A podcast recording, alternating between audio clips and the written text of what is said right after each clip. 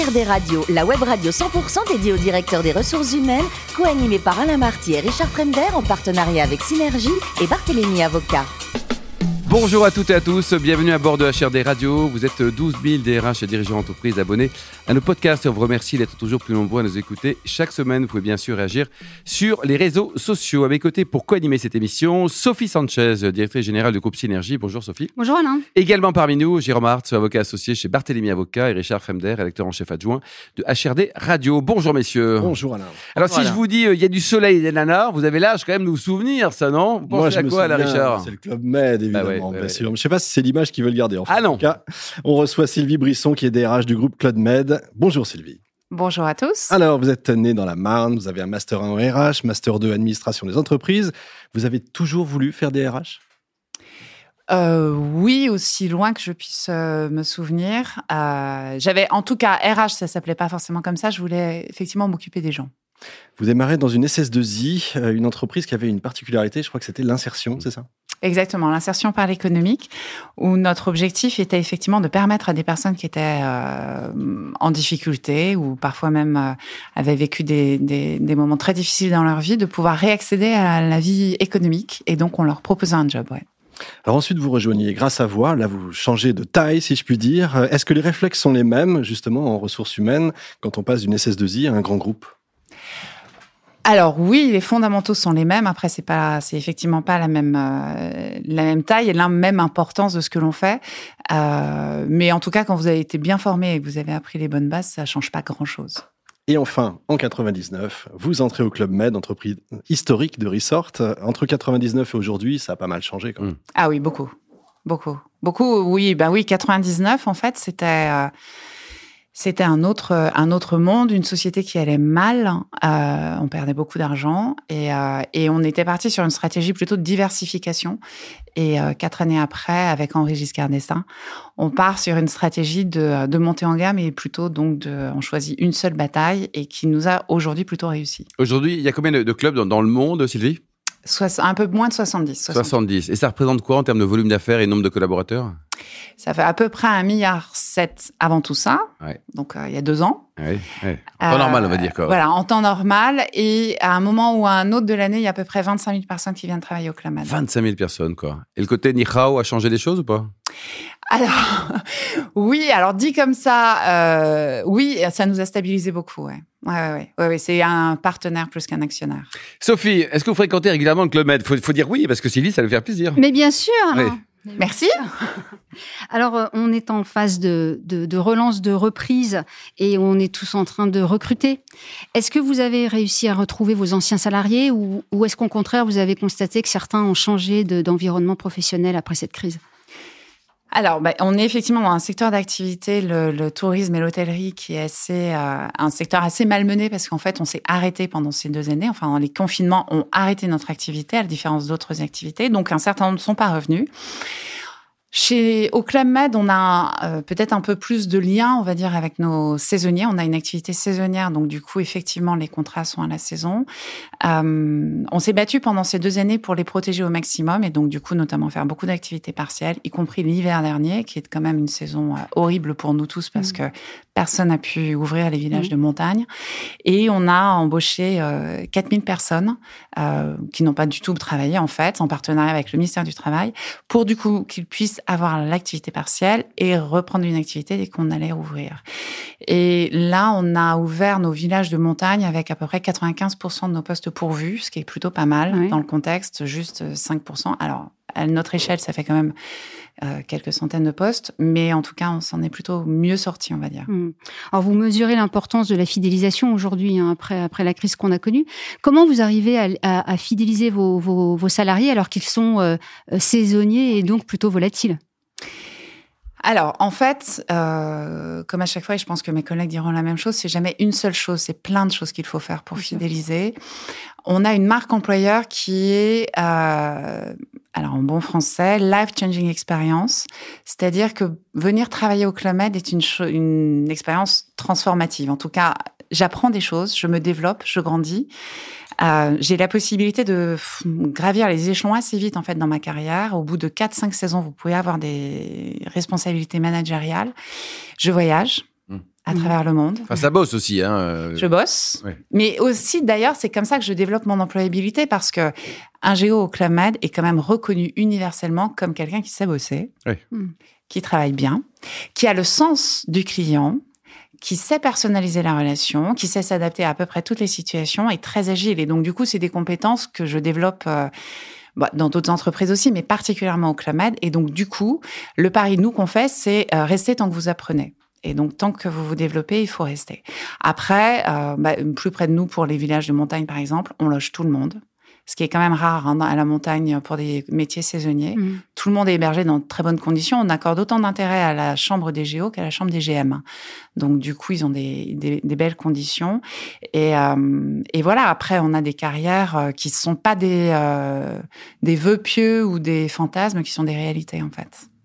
Et pour garder le, le lien avec vos équipes, vous avez mis en place une, une plateforme digitale en, en- en interne. Est-ce que, est que vous êtes satisfaite de, de ce dispositif?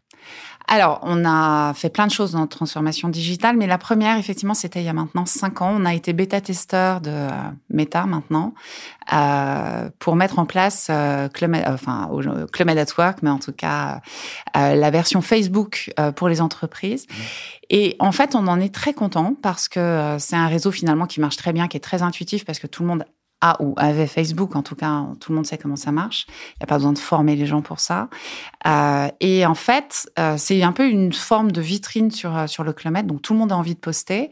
Et au début, enfin, ça paraît très loin maintenant. Tout le monde se disait mais comment on va réguler Comment on va, on va devoir avoir des modérateurs, etc. Finalement, ça vit très très très bien et, et les gens sont pas fous.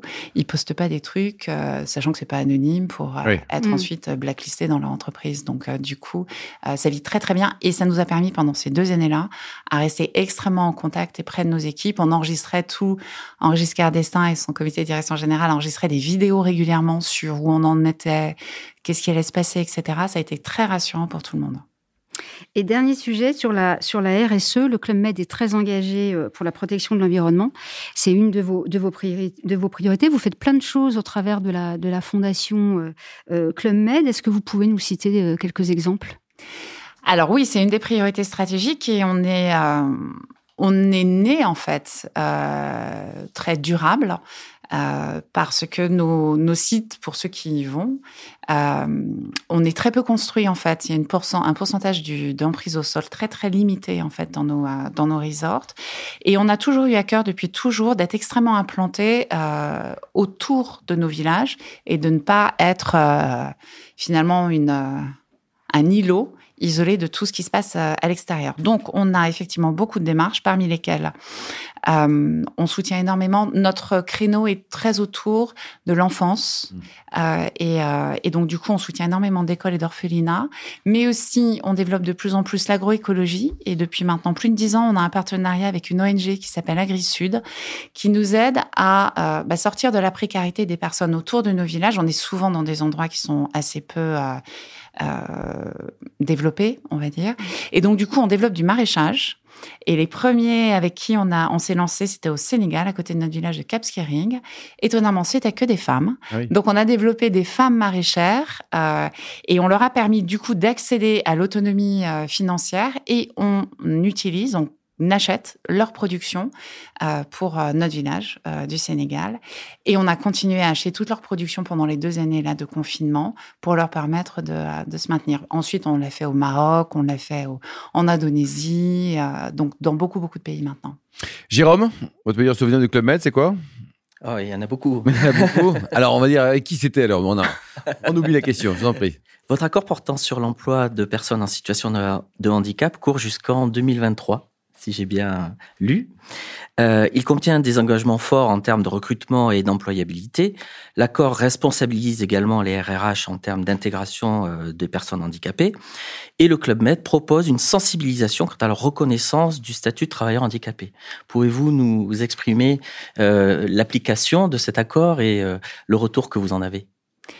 Alors là aussi, en fait, pour déjà parler de cet accord, je ferai le lien avec nos valeurs.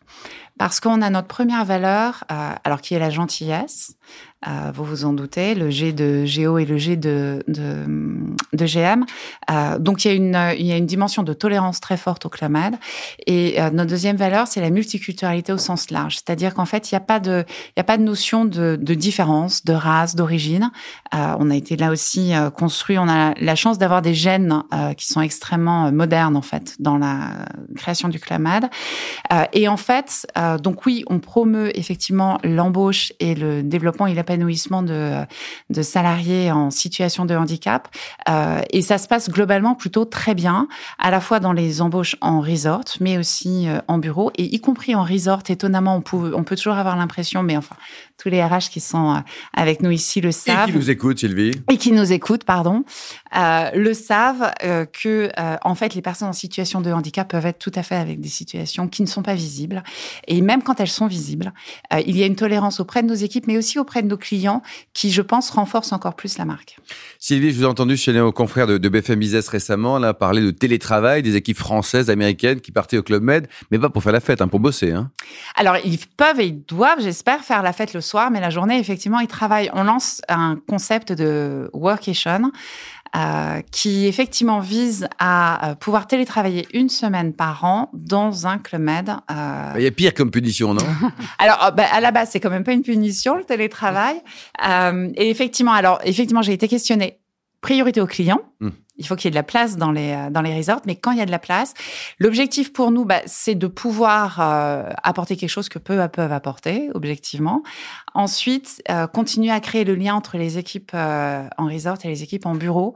On sait comme partout que quand vous avez des sites et puis des bureaux, parfois la culture peut, enfin si on n'y fait pas attention, peut diverger. Et donc du coup, l'objectif, c'est effectivement de permettre aux uns et aux autres de mieux se côtoyer. Sylvie, le plus beau métier du monde, c'est quoi? C'est DRH ou vétérinaire? Ah, c'est DRH. Ah bon? Vous vouliez être DNR, petite, non? Oui, mais en fait, comme j'ai bifurqué sur DRH, voilà. Du coup. Euh... Bon, alors racontez-nous côté vin. Vous êtes né à Épernay, hein, donc forcément c'est le champagne que vous adorez. Que vous avez un bon souvenir à nous raconter de, de champagne, de dégustation? Il y, a, il y, a, un moment que vous avez ému, ou alors vous aimez tous les moments avec du champagne, avec modération bien sûr? Alors en bonne champenoise, j'aime tous les moments, effectivement, euh, avec avec du champagne qui doit accompagner tous les bons moments. Donc du coup, euh, je n'ai que des bons. Que moments. des bons moments. Et pour terminer, vous adorez les, les plats aux truffes. Lesquels? Tout, en fait, enfin tout. Vous préparez euh, tout à la truffe. Y compris, voilà, y compris les plats très simples de pâte aux truffes. Euh, je trouve que c'est fait, enfin c'est facile. En général, c'est facile à cuisiner et euh, ça a un goût assez euh, inoubliable. Bon, vous êtes tous d'accord. Là, je vois Richard, Sophie et Jérôme, on est tous d'accord. merci, fraîche, merci beaucoup Sylvie. Merci également à vous, Sophie, Jérôme et Richard. Fin de ce numéro de HRD Radio. Retrouvez toute notre actualité sur nos comptes Twitter, LinkedIn et Facebook. On se donne rendez-vous jeudi prochain, 14h précise, pour une nouvelle émission. De la semaine de HRD Radio, une production B2B Radio.tv en partenariat avec Synergie et Barthélémy Avocat.